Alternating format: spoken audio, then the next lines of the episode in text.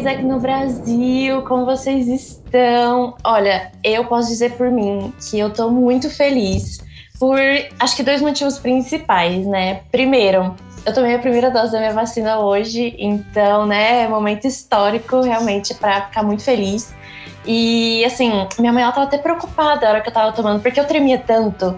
Era assim, era um mix de, de emoções, porque realmente passa um filme na cabeça, sabe? E principalmente, né, nessa situação que a gente tá no Brasil, é algo muito emocionante, pelo menos foi muito emocionante para mim. E aí, o segundo motivo da minha felicidade é poder estar tá participando desse episódio de hoje. Porque, assim, é, agosto é um mês muito especial, porque no dia 12 a gente comemora o Dia é, Internacional da Juventude. E nada melhor do que estar tá participando desse podcast incrível que vocês vão acompanhar, vai ser incrível mesmo. Que nós vamos falar de um assunto que eu gosto muito, porque é, eu sou formada em arquitetura e urbanismo. Então, nós vamos falar sobre moradia de qualidade e redução das desigualdades com ninguém mais, ninguém menos do que a Teto, que eu sou apaixonada, que é uma organização que atua em 19 países da América Latina, com projetos de alto impacto em comunidades vulneráveis. E assim, eu já sou apaixonada e eu nunca tive a oportunidade de estar assim tão perto da organização como eu tô agora. E eu acho que a Vito, a nossa convidada, vai poder falar muito mais para vocês sobre. Então, seja muito bem-vinda, Vito. É um prazer imenso ter vocês conosco. E nada melhor, né, do que uma organização que fala sobre juventude e que coloca essa juventude para trabalhar e para fazer impacto com a ESEC, que também trabalha exatamente com a mesma coisa, né? Então, seja muito bem-vinda. Obrigada, Trícia. Oi, gente, tudo bem? Oi, ESEC no Brasil. Estou muito, muito, muito feliz de estar aqui com vocês. Sou uma apaixonada pela organização, pela ESEC e pela TEDA também, então eu estou juntando duas paixões aqui nesse, nesse momento tão especial, que é nesse mês também, que é o mês da juventude. Estou muito feliz. E aí, Vitor, aproveitando já, né, que você já está falando sobre você, sobre a organização, é, fala um pouquinho, né, sobre, fala mais sobre você, é, idade, sobre a organização, como que você chegou até ela, o que você faz, enfim, se apresenta um pouquinho aí pra gente. Perfeito. Tá, eu sou a Vitor, é, eu sou da Argentina, tenho 27 anos, cheguei no Brasil faz dois anos que eu tô aqui. É, desde que eu sou muito jovem que eu faço trabalho voluntário. Então, já fiz trabalhos voluntários em diferentes projetos sociais. É, e eu entendi depois de muito tempo, né? Juventude tem um processo de autoconhecimento para você entender o que você gosta de fazer. Eu entendi que essa era a minha profissão. Então, trabalhar com organizações do terceiro setor é algo que me apaixona, assim. E eu sou é, gerente de pessoas na TETO. Então, eu trabalho com gestão de pessoas, que eu amo também, numa organização do terceiro setor e numa organização com a Teto, é, que é incrível também. E aí eu vou contar um pouquinho sobre a Teto, tudo bem? É, a Teto basicamente uma organização que nasceu em 1997 no, no Chile. É, grupo de jovens, então vamos de novo com os jovens. É, grupo de jovens é, criou um projeto, uma iniciativa com o objetivo de superar a pobreza para é, famílias chilenas que moravam em umas favelas do Chile, através de soluções de moradia. Então, basicamente é isso que é a base de, da história da Teto, né? Nasceu no Chile e depois começou a se expandir pelo mundo, assim. A Teto começou o seu processo de expansão por, Latino, por América Latina, principalmente por situações de hum, é, terremotos, de situações de acidentes assim, nat é, naturais, né? É, mas depois a gente entendeu que era necessário ter atento em todos os países, né? Porque todos os países de Latinoamérica têm situação de pobreza extrema. E aí é, é muito necessário o trabalho da Teto, como de muitas organizações também.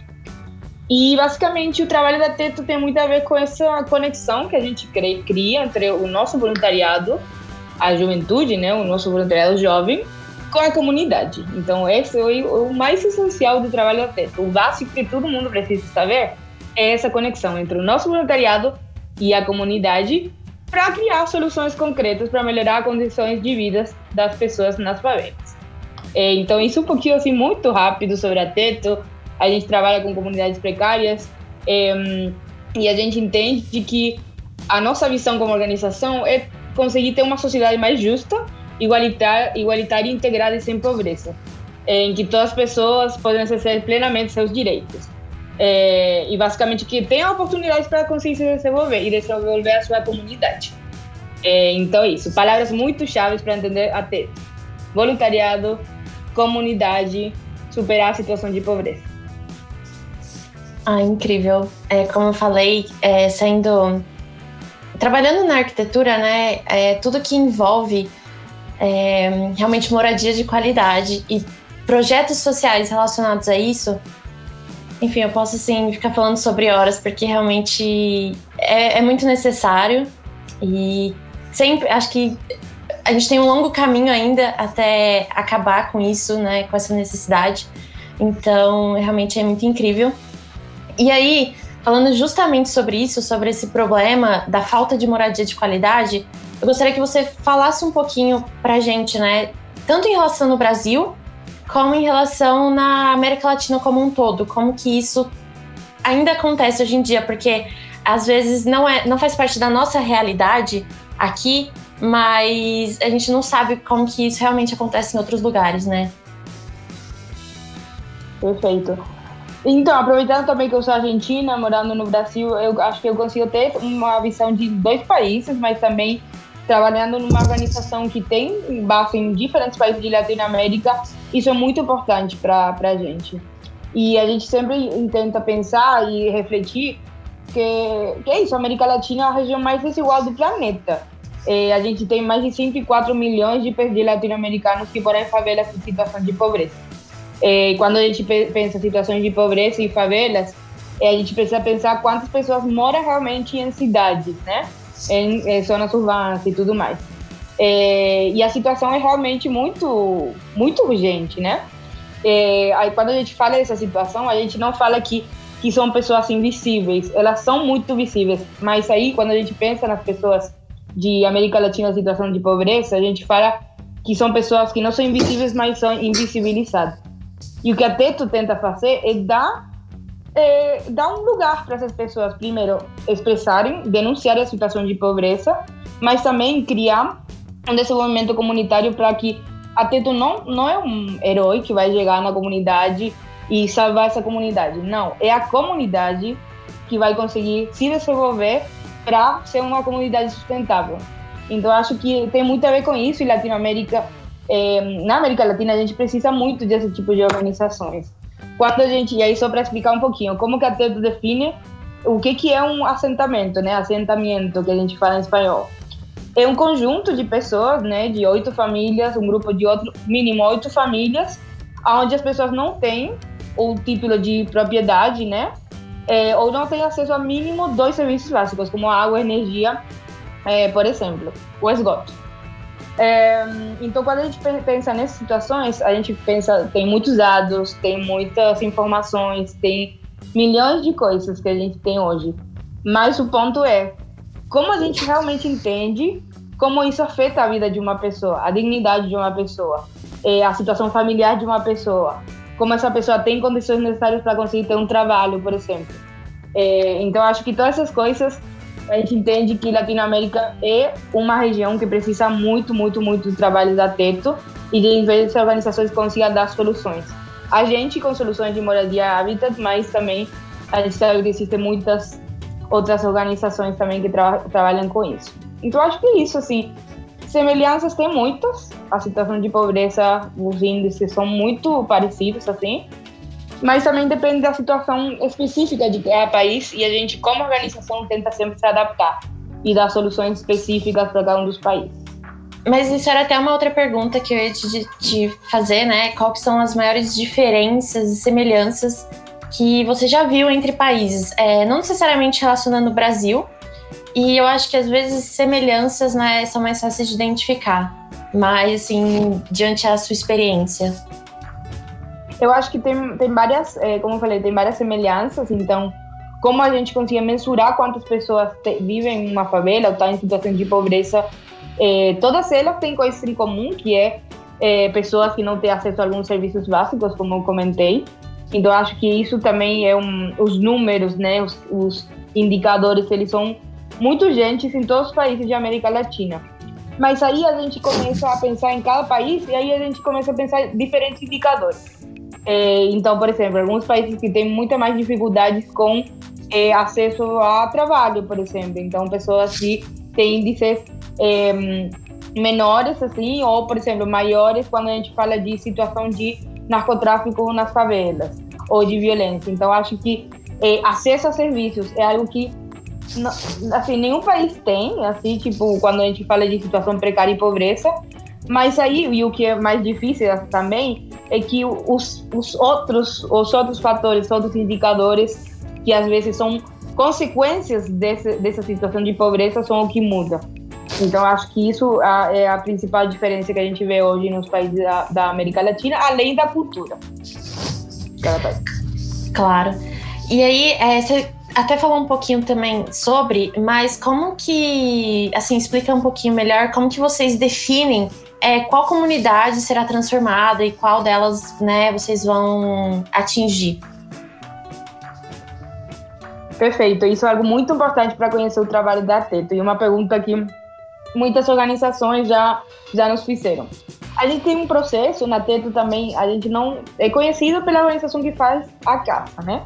Mas para fazer a caça, e a gente faz muito mais do que caça, é, a gente precisa de um processo muito, muito importante que é realmente o processo de diagnóstico. Então, como a gente faz o processo de diagnóstico nas nossas comunidades e as comunidades onde a TETO ainda não atua, para entender quais são as necessidades, quantas pessoas não têm acesso a esses serviços que eu comentei e quanto também que tipo de, de, de oportunidades a gente tem para conseguir trabalhar nessas comunidades é basicamente sobre isso. Então, a gente tem um processo de análise diagnóstico, então, a gente tem nossas pesquisas, por exemplo, nas nossas comunidades, para conseguir entender as necessidades de cada uma. E, e, além disso, também oportunidades que a gente tem de trabalho. Então, se a gente tem uma equipe da Teto nessa cidade, é, como que vai funcionar, como é a estrutura da organização e como que a gente consiga executar um, um plano de ação para essa comunidade. Porque é, desde o momento que a Teto é, se tem um compromisso de estar nessa comunidade, a gente precisa entregar soluções. Porque é isso, muda a vida das pessoas. A gente não pode prometer uma coisa que depois não vai acontecer. Então, acho que como resultado dessa avaliação de unidades territoriais, por exemplo, e o diálogo direto com moradores de favelas, com moradores e moradoras de favela. Então, avaliação de unidades territoriais e diálogo direto com moradores e moradoras das favelas, a gente decide quais comunidades a gente vai trabalhar. E depois disso, a gente começa com a criação de uma mesa de trabalho. Basicamente, uma, uma mesa de trabalho, um momento de consolidação, né? Tipo, do que a gente conseguiu observar desse processo de diagnóstico e análise comunitário e criar um plano de ação. O que, que a gente vai fazer aqui? Que projetos comunitários a gente pode fazer aqui? Qual é a nossa meta para conseguir entregar realmente soluções que mudem essa realidade de essa situação de pobreza na comunidade. E com isso, com o trabalho sempre junto de voluntariado e é, a comunidade, moradoras e moradores, a gente consegue criar soluções. E não é só isso, mas também uma coisa muito importante é a formação. Então, como eu falei hoje no começo, a gente não quer construir uma casa, a gente quer desenvolver uma comunidade. Então, para a gente, só construir uma casa não é suficiente. É realmente formar essa comunidade para que, em algum momento, eu consiga ser uma comunidade que seja autossustentável. A gente está aqui falando, né? Falou sobre agosto ser o mês da juventude. E aí, eu acho que tem tudo a ver com esse final já do que você falou. E como que vocês veem o desenvolvimento de liderança nessas comunidades? Acho que não só é, tanto para quem faz parte da organização, e tanto para as pessoas que estão sendo atingidas, né? Perfeito. Então, esses são dois focos muito importantes, é, porque a gente, como teto, tem dois propósitos, que é superar a situação de pobreza nas comunidades e o nosso segundo propósito é formar jovens líderes, que são nossos voluntários e voluntárias, para conseguir é, se transformar com esse vínculo com as comunidades. Então, são esses dois, dois propósitos. Nesse caminho, a gente tem os nossos programas de voluntariado, né? Que basicamente a gente quer criar lideranças que realmente sejam transformadoras, então que facilitem um processo de conectar jovens com o nosso propósito como organização, mas também com a participação cidadã, que, que a gente sempre quer gerar nas pessoas, né? Tipo, até onde você conseguir chegar para você realmente conseguir mudar uma realidade. E a gente tem dentro disso o nosso processo de formação para o nosso voluntariado. E depois disso, a gente tem um trabalho muito, muito importante com lideranças comunitárias. É, que é uma coisa extremamente importante para o Teto. As lideranças comunitárias são os referentes comunitários, que basicamente são a conexão que a Teto tem com a comunidade. Né? Então, por exemplo, falando um pouquinho de América Latina. Hoje, a Teto, na América Latina, trabalha com mais de 2 mil lideranças comunitárias em muitas, muitas, muitas favelas do Brasil e da América Latina. São pessoas que moram na comunidade, que fazem essa conexão com, com a comunidade. E essas pessoas também têm um espaço de formação. Então, por exemplo, quando a gente vai construir, quando a gente vai ter algum evento na comunidade, sempre tem um espaço de formação para falar de algum assunto, para a gente conseguir capacitar sobre algum tópico importante. E também nesse processo, por exemplo, de mês de trabalho que eu falei, também ter esse, esse conhecimento de fazer um plano de ação, um planejamento, um processo de execução, de acompanhamento. Então, acho que basicamente seria um pouquinho isso, assim, mas o mais importante é a palavra vínculo. O vínculo é o mais importante para a gente conseguir desenvolver pessoas na terra. O vínculo entre voluntariado e moradores e moradoras.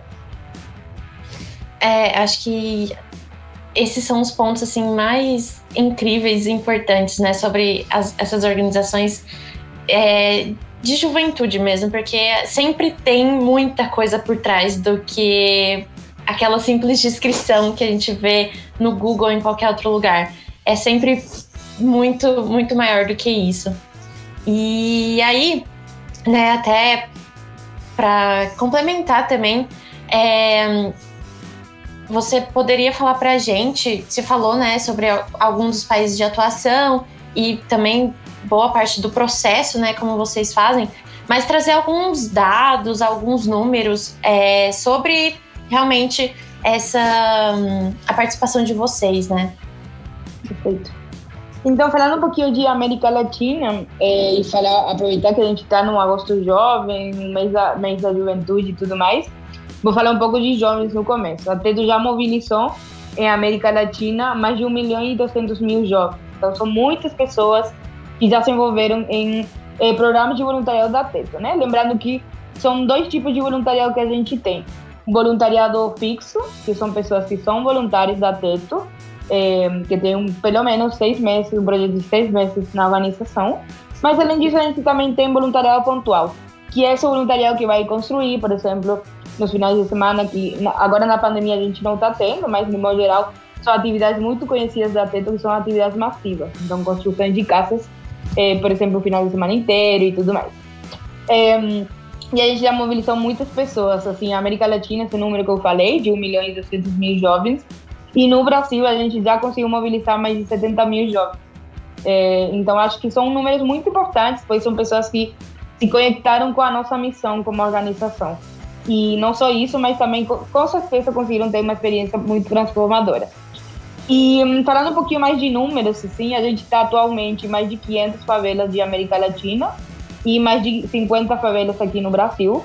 E que, que basicamente são comunidades onde a Teto atua, onde a gente tem uma mesa de trabalho, como eu expliquei hoje no, no começo.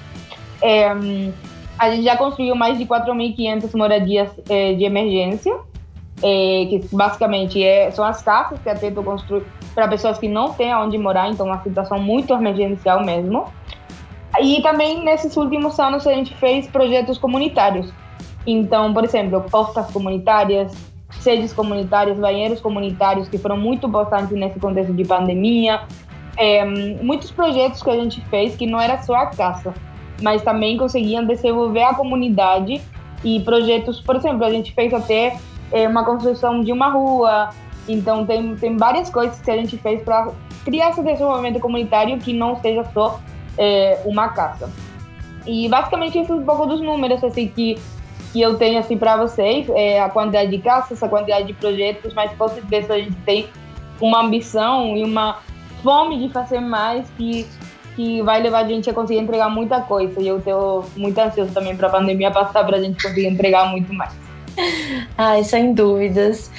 E aí, é, eu sei assim também e gostaria que você falasse sobre a conexão com as ODSs e também como que funciona a questão do apoio de empresas, que eu vi também que é muito importante, né, para que vocês possam de fato colocar em prática muitos dos projetos. Perfeito. É, então a primeira pergunta era sobre as ODS. ODS, perfeito. Então acho que tá muito conectado com a nossa visão da, é, da Teto, com a visão da Teto de superar a pobreza, acho que a conexão principal é com um, a ODS número um de fim da pobreza. É, a gente tem isso no nosso, no nosso idioma, assim, na nossa linguagem do dia a dia, porque isso é extremamente importante. Todo dia que eu trabalho, acordo e vou trabalhar para Teto e lembro que eu estou trabalhando por isso. Que é um desafio muito grande, né? Superar a pobreza é uma coisa, realmente muito desafiadora, mas é, lembrar que cada coisa, cada esforço que eu faço, cada tempo que eu dedico para isso é para um objetivo assim, que vai melhorar a vida é, de, de pessoas e eu também vou me desenvolver é, trabalhando nessa organização, com certeza faz a diferença assim, no, no dia a dia das pessoas que trabalham na TED. É, mas é isso, voltando, né? Acho que o, o número um, o objetivo número um, ou mais importante, assim, está muito conectado com a nossa visão como organização, e o objetivo número 11, de cidades sustentáveis. É, né, lembrando um pouquinho da, do, da metodologia de trabalho, dos, dos projetos é, comunitários que a gente tem, acho que está muito conectado com isso. E com, como eu falei, com esse conceito de a gente não quer só construir uma moradia de emergência, a gente quer que isso seja uma ferramenta para a comunidade ter um desenvolvimento comunitário, que seja no futuro uma comunidade autossustentável. E depois passando para a parte de é, doações, certo? Isso, isso, é. aham. Perfeito. Então a Teto é basicamente financiada por doações. É, e a gente tem né, doações corporativas e doações de indivíduos. É, as doações corporativas. A gente sempre teve uma grande, grande dependência de apoio de empresas é, elas passam por um critério, por critérios de avaliação prévia. Então a gente precisa avaliar primeiro quais são os valores dessas organizações, o que, que elas fazem, como que elas são conectadas com o trabalho da TETO. É, além disso, a gente tem um programa de voluntariado corporativo, que pela situação da pandemia a gente não está tendo tantas entradas de doações porque a gente não está conseguindo levar pessoas é, das empresas a basicamente atividades que são com a empresa, mas para conseguir entregar algum projeto da TED. E é muito legal, é muito incrível você, com as pessoas com quem você trabalha, é, pessoas da sua empresa, você ter uma atividade assim. Eu vou entregar uma casa, eu vou elas financiam a casa e elas vão construir essa casa. Com uma atividade também, é, muitas empresas usam como atividade de team building ou de conexão entre os colaboradores. É, é um programa muito legal. Mas além disso, a gente tem também sempre é, tenta ter diferentes canais de doações, né? Porque quando a gente pensa na sustentabilidade de uma organização, a gente não pode depender só de uma fonte de, de, de doações. E aí, depois disso, a gente tem programas, então a gente tem a empresa amiga da TEPO, que basicamente são empresas que te, regularmente fazem é, doações mensais. É, depois, ações de marketing relacionado à causa também é, o financiamento de moradias e projetos, então organizações que diretamente decidem financiar moradias e projetos, o voluntariado corporativo, que eu já falei um pouquinho, e depois doações em serviços. Então a gente tem muitas doações de fornecedores, por exemplo, de materiais ou de serviços para o nosso funcionamento interno como organização. Certo. E aí, então, né, já fica a dica aí para quem quiser doar e fazer, ter sua participação, mesmo que não seja é, diretamente, né, estar dentro da organização, mas de alguma forma fazer parte disso. A doação é um caminho muito importante e que imagino que vocês estejam sempre precisando, porque, como você disse, não dá para depender de uma coisa só, né? Então, uma coisa que eu tenho, que eu fiquei com uma curiosidade em saber é como que fica a situação é, dessas comunidades que vocês já atingiram? Porque você estava falando é, que a gente está em mais de 500 favelas no Brasil, só no Brasil. E na aí, então, na, na, América Latina. E aí, então, assim, é, você, por quanto tempo é esse acompanhamento? É, quando, quando começa, aí depois que entrega o objeto de fato, né? Que são essas casas, por quanto tempo vocês permanecem mais? Como que, que é essa questão? Perfeito. Então, como a gente trabalha para o desenvolvimento comunitário, isso precisa de muito tempo e de muitos projetos. É, quando a gente entra numa comunidade, como eu falei, é a criação de uma mesa de trabalho. Essa mesa de trabalho faz um planejamento de quais o plano de ação que, vai, que vão ter, quais são as coisas que precisam construir e tudo mais. E depois disso, a gente vai tendo uma revisão. Então, depois de, por exemplo, execução de projetos, a gente precisa ter um momento de avaliação. Então, como isso impactou na comunidade? Quanto tempo que esse projeto conseguiu se manter sustentável? É, quais são as coisas que a gente precisa continuar fazendo nessa comunidade? Realmente é muito. A gente não tem um mensurável de tempo que a gente precisa estar numa comunidade, porque, como eu falei, as necessidades elas são muitas, realmente. É, então, por exemplo, hoje a Teto, hoje a Teto está muito focada nas comunidades que a gente tem, porque é, tem muito para ser feito, feito ainda. É, então, óbvio que a gente quer crescer como organização para cada vez conseguir mais, mais comunidades, mas hoje também o foco principal é como desenvolver as comunidades onde a, a, a Teto atua. É, mas com certeza hoje a gente não tem um tempo ideal assim de tá, vamos ficar um ano nessa comunidade para ver o que a gente faz. Não, porque essa conexão, esse vínculo que eu falei com a comunidade, ele fica muito forte, muito, muito intenso realmente. E soltar isso no meio do caminho é, é muito desafiador e é algo que a gente não quer. A gente quer ter esse acompanhamento, que esse crescimento seja da comunidade com a Teto sempre dando apoio e dando soluções, é, que são construídas em conjunto, né? Sim, e eu acho que na verdade nunca acaba, né? Acho que sempre vai ter aquele. o pedacinho dessa comunidade em vocês, e com certeza, sem dúvida nenhuma, um pedaço muito grande de vocês neles. Então, realmente. É, fora essa questão que você está falando, né, que cada uma tem suas necessidades, então. Na pandemia isso foi muito importante, assim, porque, por exemplo, as comunidades onde eu atua é, mudou a realidade nesse, nesse último ano, mudou muito assim, a realidade das comunidades. Então, por exemplo, a gente precisou fazer uma pesquisa, é, uma pesquisa junto com a FGV, de como que a pandemia está afetando as nossas comunidades, a comunidade onde a Teto atua. E aí a gente tirou vários, assim, várias informações muito importantes, tipo 11% das, das moradias não possuem banheiro. Então, como que a gente vai, vai pensar que uma pessoa vai conseguir? Não, para você não ter Covid, você precisa lavar suas mãos.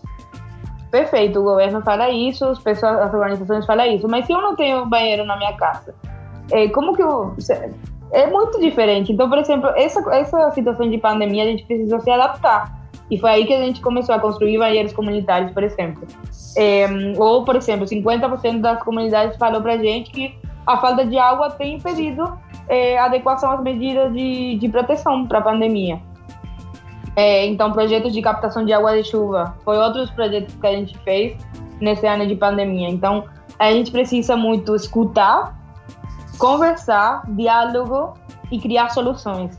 É, e isso sempre vai mudar, sempre vai ter novos desafios e a gente vai sempre querer estar, né, para conseguir dar, dar essas soluções e construir juntos. Sim, com certeza. E esse é um ponto muito interessante, porque realmente a gente via muito, principalmente no começo, né, toda aquela movimentação de.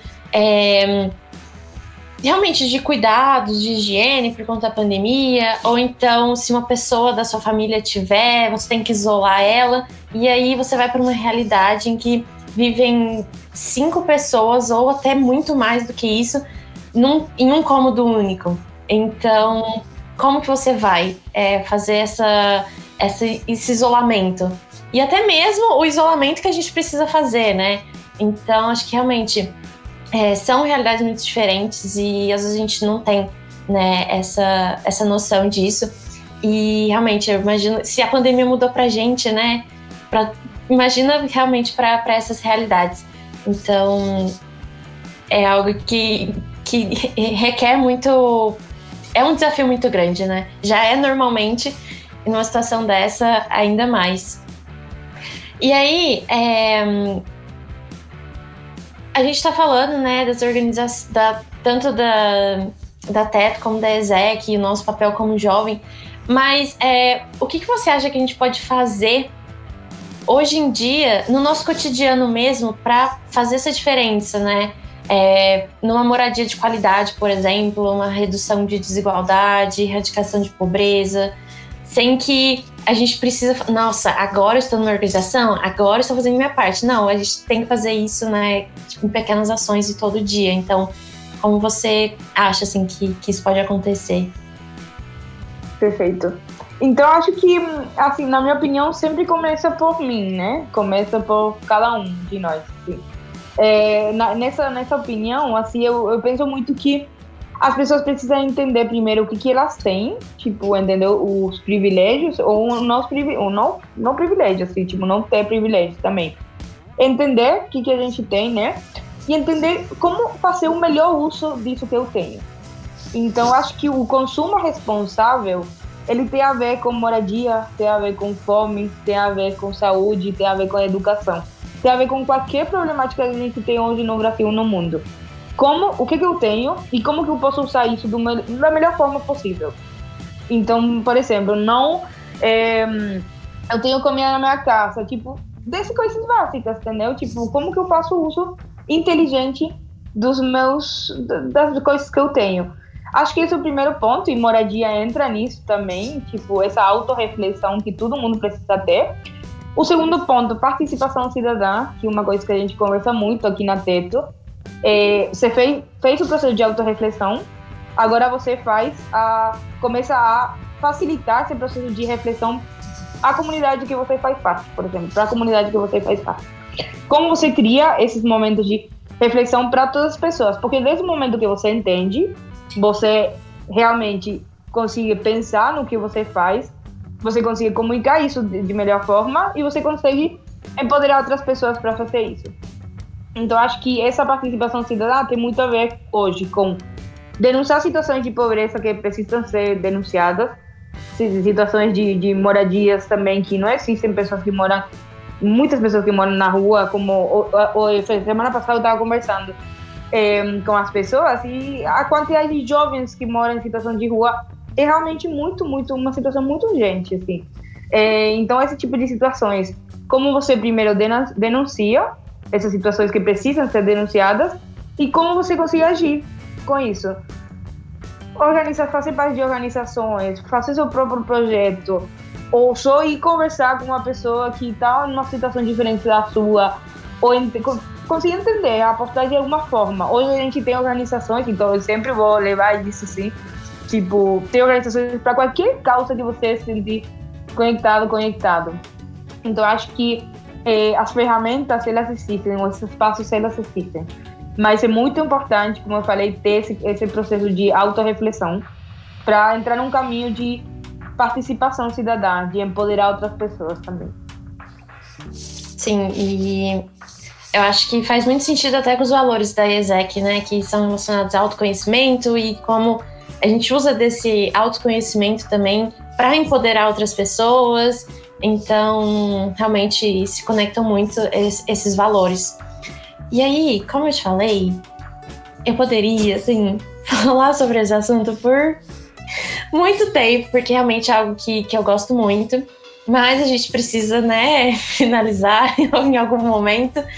E aí, para finalizar, é, eu gostaria que você primeiro me falasse sobre eventos ou que vocês fazem ou eventos futuros e como que pode participar, se pessoas externas podem participar.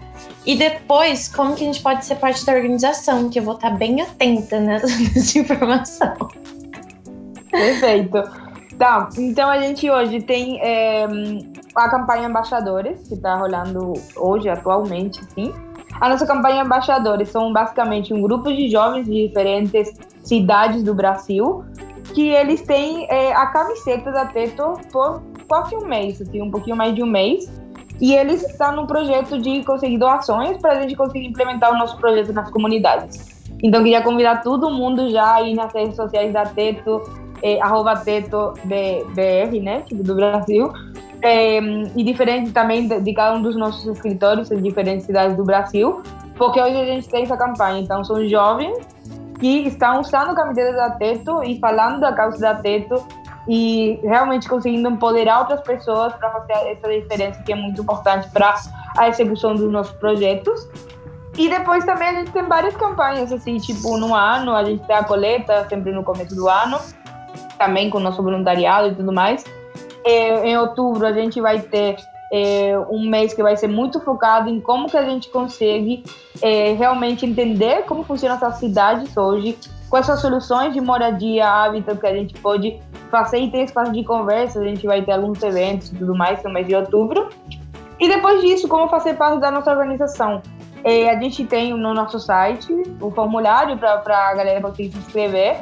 Hoje a gente não está com entrada de voluntário, porque a gente teve faz pouco tempo, mas daqui a pouco a gente vai abrir para novas vagas. A gente está muito ansioso para entrar nesse período pós-pandemia, se tudo der certo, por favor, é, para a gente conseguir construir muito mais, fazer muito mais projetos comunitários e muito mais para comunidades, mudar a realidade das comunidades e tudo mais. E para isso a gente vai precisar de muitas pessoas. É, então fiquem atentos nas nossas redes sociais também, que a gente vai comunicar por lá é, os processos de entrada de voluntariado. Ai, incrível, vou ficar bem atenta mesmo. Mas, Vitor, é isso. Muito obrigado pela sua presença, pelo seu tempo, por ter aceitado essa proposta. Muito obrigada, Exec no Brasil, por essa oportunidade, né? De eu, particularmente, poder estar aqui presente, é, fazendo, conhecendo mais sobre a organização, sobre a Teto e passando isso também para muitas outras pessoas.